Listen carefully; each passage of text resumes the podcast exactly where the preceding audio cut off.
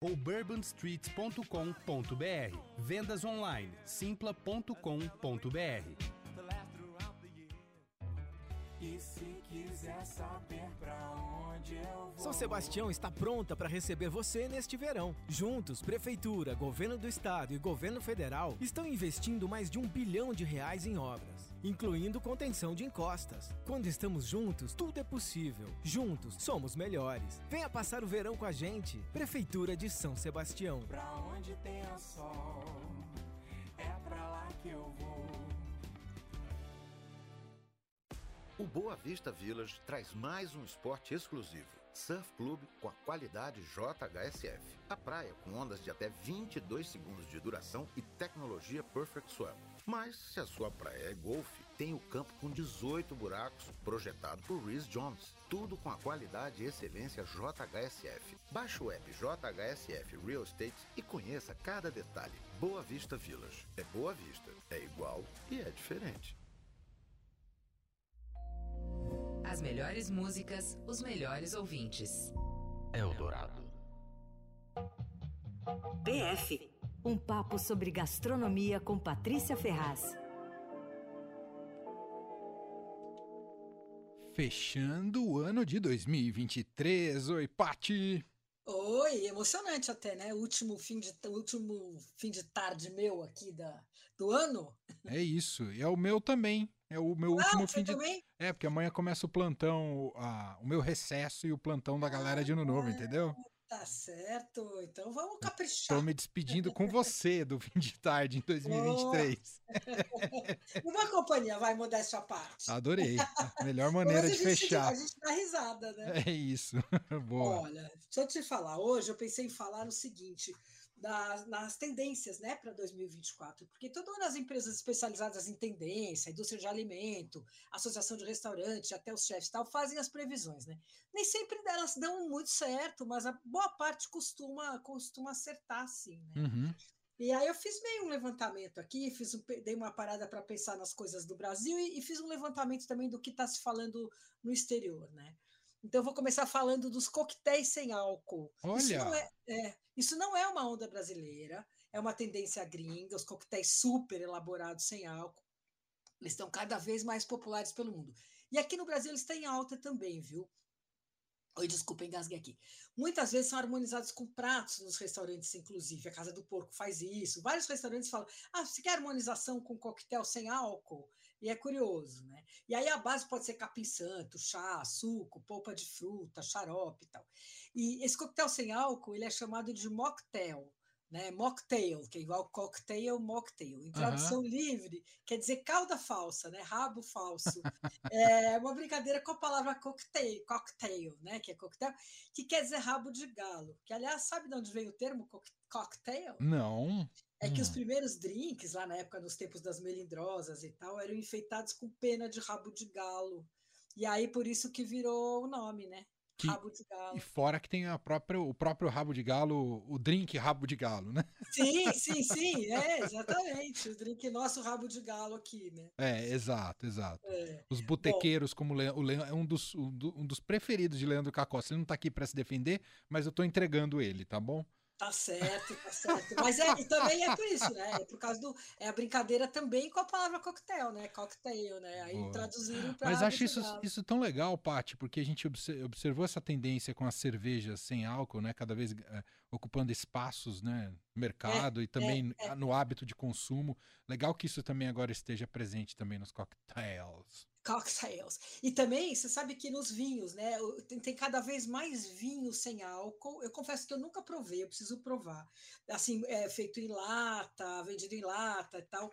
E, e que também é uma tendência mundial, isso, assim, uma- quantidade maior de rótulos de vinho sem álcool. Nossa, nunca É. tomei um vinho sem Também álcool, não, vou precisar Eu tomar. achava que vinho sem álcool era suco de uva. É. Pelo Não jeito não, né? Conto. Depois você me conta, tá bom. Conto, conto. Ah. Ó, outra tendência são os menus degustação mais curtos. Olha, eu já paguei pela boca, né? Achando que o menu degustação estava em extinção, falei, tudo não viu? Aqui no Brasil segue bem, segue importante em restaurantes de fine dining, né? Nos restaurantes mais gastronômicos. Só que o que mudou é o tamanho do menu. Ele está reduzido. Então, numa, agora ele tem, em média, assim, no máximo, ele tem 8 a 10 itens. Antes ele tinha 15, pelo menos, né? E as porções estão mais leves, então vem, sei lá, um item que é uma coisinha, sabe? E os menus vegetarianos também estão ganhando força em vários restaurantes de alta cozinha, assim, sempre costuma ter o ah, a pessoa não come, só come vegetais, então tem um menu que é paralelo, um menu degustação paralelo, tal. Isso é uma coisa que também já se concretizou, né? Entre os exemplos de restaurante que tem isso, o Lasaio, o Tec, o Ouro no Rio, por aqui o Mani, o Evai, o Notier e o Novo Tuju, né? Legal. E, e, são justamente esses restaurantes que têm uma curadoria de pesquisa, que é outra coisa que está em alta, sabe? É, é o seguinte, está se intensificando. Já tinha, mas esse ano já eh, fortaleceu muito. E agora, para o ano que vem, a tendência também é de que isso, o chefe não vai mais ser só o cara que escolhe os produtos de qualidade, sabe? Ele faz uma verdadeira curadoria, uma seleção de pequenos produtores, de produtos sazonais que façam sentido na cozinha dele, que tenham história, que envolvam personagens, tal. Então, a coisa cresceu, assim. E aí, com isso, os chefes têm feito expedições né, para procurar produto. O Onildo Rocha do Notier faz muito isso, o pessoal do Feriai também faz. Agora, o Tuju, que foi reinaugurado, tem um departamento de pesquisa incrível. E certamente tem vários outros que eu estou esquecendo de falar aqui. Né? Uhum. E essas expedições também não são uma tendência brasileira. Isso começou anos atrás no Noma, em Copenhague, e no Central, em Lima, que ambos continuam fazendo isso. Né? Uhum. E chama foraging. Né?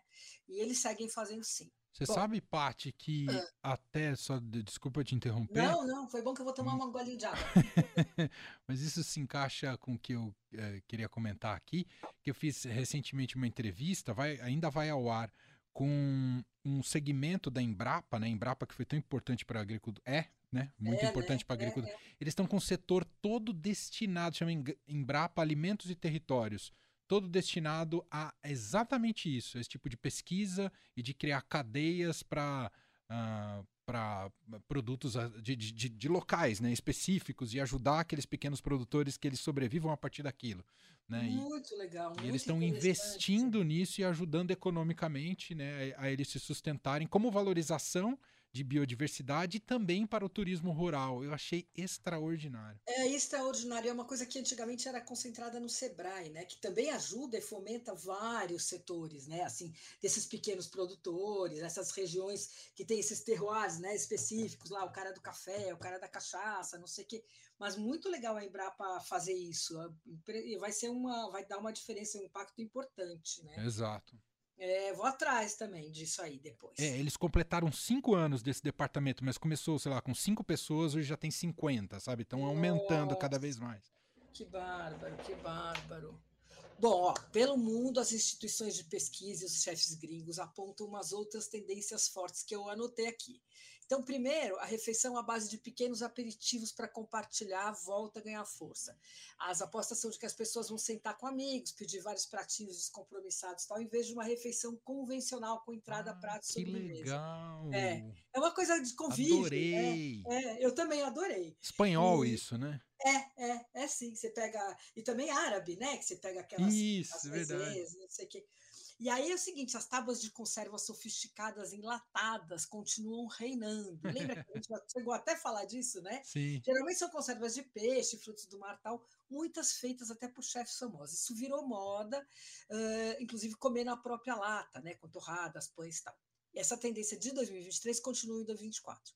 Só que além das tábuas de charcutaria, e, e, que são os embutidos né, sacados, tal, né, produtos como presuntos, salames, etc., agora entra em cena também a charfruterie. Olha Uau. que bonito. Em vez ah. de charcutaria, é charfruterie, que são tábuas de frutas secas, frutas naturais, tipo damasco, manga, pêssego, uva, tal, que elas geralmente são combinadas com charcuteria, né, com os embutidos, presuntos tal, ou não, elas podem ser servidas também como sobremesa, mas são montadas em formas de fruta, tudo cortadinho, assim. Eu amei essa tendência. Adorei também. É, disse que isso vai ser alto. Bom, aí o sabor do ano será spicy, que é a combinação de sweet e spicy, quer dizer doce e picante. E para quem quiser entrar na onda, pode pôr no carrinho do supermercado condimento como sriracha, que é aquele molho tailandês de tomate e pimenta. Esse já está na moda aí há alguns anos, mas vai fortalecer.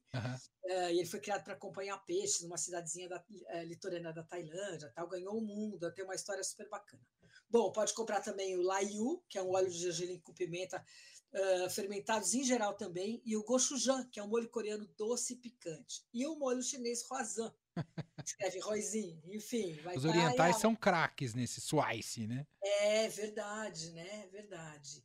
E aí diz que não é só uma questão de ser picante, é uma questão de ter a complexidade, né? Da, que, a, que, a, que o dulçor, digamos, acrescenta ao prato e tal. Então, eu acho que é uma coisa interessante. Bom, outra tendência mundial: água. Hum, As atenções se voltam para as águas especiais, que apresentam características diferentes, assim, de mineralidade, salinidade, pureza, conforme a procedência, né? E junto com essa tendência já surgiram os sommeliers de água na Europa e nos Estados Unidos. Nossa, sommelier de água. É interessante, né? Agora aqui é um parênteses, né? Conforme o foco se fecha em determinados produtos, surgem os profissionais especializados. Então, no Japão tem sommelier de vegetal, tem o cara que é o responsável né, pela escolha dos vegetais da estação, tal, que sugere combinação com os outros pratos. Aqui tem sommelier de cachaça, de café. Então é curioso, né? Na verdade, a palavra sommelier define o profissional de vinho, né? Responsável pelos vinhos e bebidas de um restaurante. E alguém que tem formação técnica disso e tal. Mas a palavra acabou emprestada aí para outras áreas.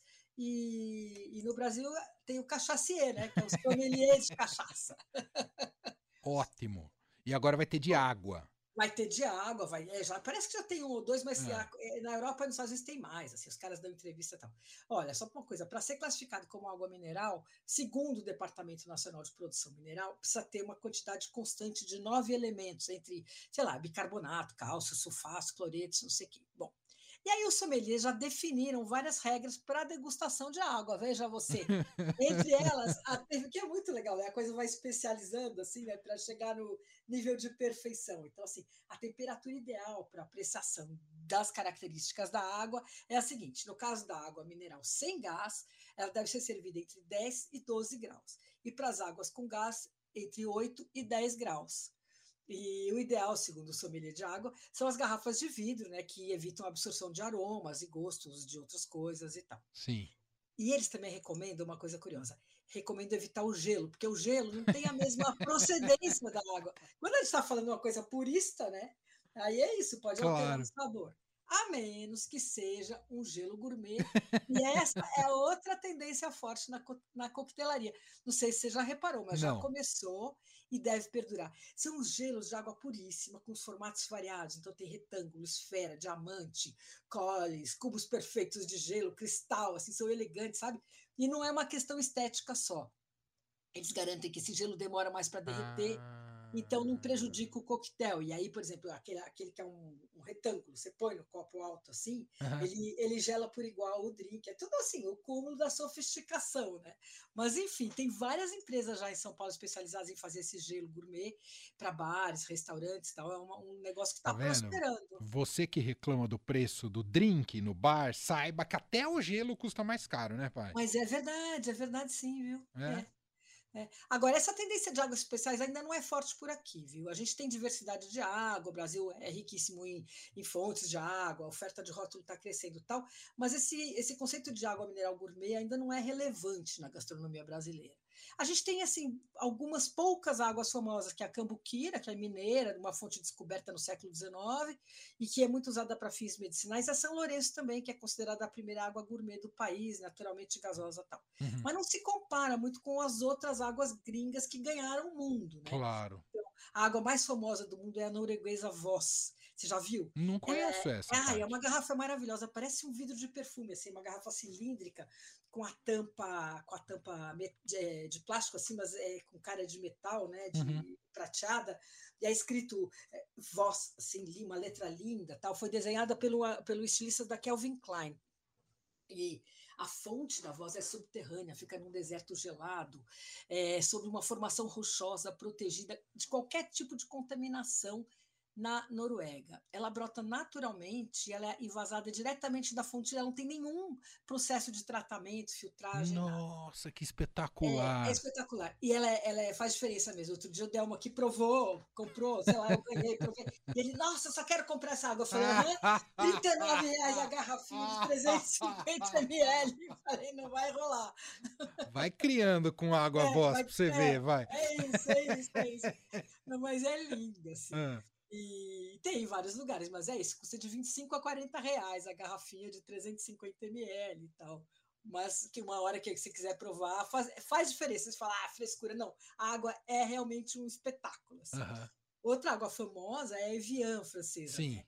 Essa é super antiga também, ela é invasada desde 1826, ela vem dos Alpes franceses, e ela começa como neve e chuva nos altos picos dos Alpes e tal, e aí ela é filtrada naturalmente nos glaciais, é intocada pelo homem até chegar na fonte. Aí tem a. É bárbaro também. A Aquapana, essa é a água mineral Conheço. italiana famosa, essa você conhece bem também, né? Sim. Tem mais de 400 anos de história e, segundo a marca, desde 1564. E ela já, já era servida nos banquetes durante o Renascimento e tal, é a história que eles contam, né? E é muito suave, ela é usada muito nas degustações de vinho, sabe? Para limpar o paladar aqui entre uma taça e outra, tal. Uhum. Bom, aí a água com gás famosa é a Perrier, né? Também francesa, engarrafada no sul Super da famosa. França. Uhum. É, uma água mineral natural reforçada com gás natural da fonte. Porque é o seguinte, é, a qualidade da água, ah, da água gasosa também depende se o gás é natural ou se, é, se injetam mais gás. Então, claro, a mais, a mais natural é mais bacana. Tal, né? Aí tem outra italiana gasosa famosa que é a San Pellegrino. Essa tem uma história antiga. Dizem que envol- envolve o gênio renascentista Leonardo da Vinci. Ah, Como a italiana adora contar uma história, né? ah. Não sei, posso falar isso porque minha família é italiana, tudo, mas todo mundo adora contar uma história. Vai lá e descobre o copo para grapa, que é fantástico. ser- mas enfim, então contam que o Leonardo da Vinci estava subindo o rio Ada em busca de inspiração ali para criar um dos seus mais famosos quadros, que era As Virgens das Rochas. E aí ele se impressionou muito com a água cristalina que tinha num vilarejo perto de Milão. Agora nem sei o nome do vilarejo.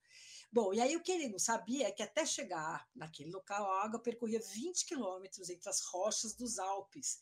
E depois dessa viagem, ela ficava no reservatório a 600 metros de profundidade. Então, assim, é uma água incrível e tal.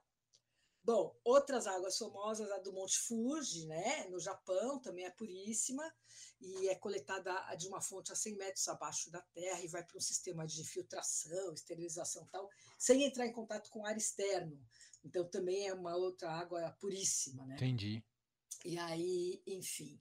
ah, aí- bom, aí outro assunto, tá? Pa- Chega de água. Chega de falar, água, né, dos gourmet da água. ah, comer da água. Vamos ver se vai chegar aqui essa Essa onda. Não sei onda. como é que a gente, a gente tem muitas eh, minas de água que não, enfim, que tem essas características. Certamente devem ter outras, né? Porque as nossas não vão ser geladas, enfim. Mas deve, certamente devem ter águas bacanas, né? Aqui que ainda não estão sendo exploradas. Bom, mas essa outra tendência aqui eu gostei bastante. O plant-based continua em alta, quer dizer, alimentação à base de planta. Só que agora é planta de verdade, sabe? Não precisa mais imitar a proteína animal, não é hambúrguer de planta, tal, ao contrário. O que está em alta é comida à base de vegetal, assim, vegetal tratado com técnica, delicadeza, cuidados dedicados geralmente à proteína animal. Então, achei isso bem bacana, porque não tem condição, né, de pegar peixe que é feito de planta, não precisa, né? Faz Não. planta, para que que precisa, né? Quem é vegetariano, vegano, para que que precisa comer hambúrguer? Come lá o cogumelo frito, tá maravilhoso, né? Precisa imitar, né? É, é. Bom, e a outra coisa é que termos como susten... eh, desculpa, termos como moído na pedra, prensado a frio, fermentado tal, que indicam que são os modos de produção mais naturais e tradicionais, também continuam em alta, porque eles dão a sensação para o consumidor que são os métodos que causam menos impacto à natureza. E a sustentabilidade também está na ordem do dia, né? Várias pesquisas indicam que boa parte dos vegetarianos e veganos, inclusive, eles não estão preocupados com a saúde, sabe? E nem com a questão ética de matar os animais, mas sim com o impacto ambiental. Olha só. É. E aí, olha, com tempo, em tempos de mudança climática, eu achei uma coisa curiosa. O quiabo vai reinar. Falando sério? Tô falando sério, porque Ah. gosta de muito sol e pouca água. Ah. Dá-lhe quiabo, frito, espetinho, caruru. Agora um quiz. É, Ah. agora um quiz aqui. Sabe como chama o pé de quiabo? Não. Quiabeiro. Simples assim. Simples assim. Bom, e com essa demonstração de cultura incrível, eu vou encerrar minha participação Eu-. Eu adorei. A gente foi de quiabo a água, É. água com Água sommelier, É. drink sem álcool, muitas É. coisas bacanas aí como tendências para 2024. É Ah. isso. Ano que vem tem mais. Te espero aqui, Paty. Eu vou tirar umas breves férias. Não sei se você também tá na ordem do seu dia as férias também. É, eu tô. Tá, ainda não consegui, mas ainda tá, tô sonhando aqui que eu vou ter uns dias de folga. Eu Mas volto só no dia 15, mas por aqui vai estar Ah, o, o Leandro e o André. E aí, você na, na área tá Eu sempre às quartas aqui.